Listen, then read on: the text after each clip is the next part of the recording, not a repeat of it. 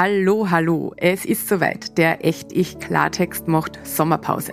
Ab September geht's dann wieder weiter mit neuen Folgen.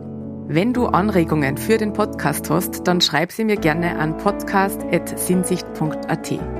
Und wenn dir im Sommer langweilig wird, dann versuch doch einfach die Impulse aus den bisherigen Folgen in deinem Alltag umzusetzen.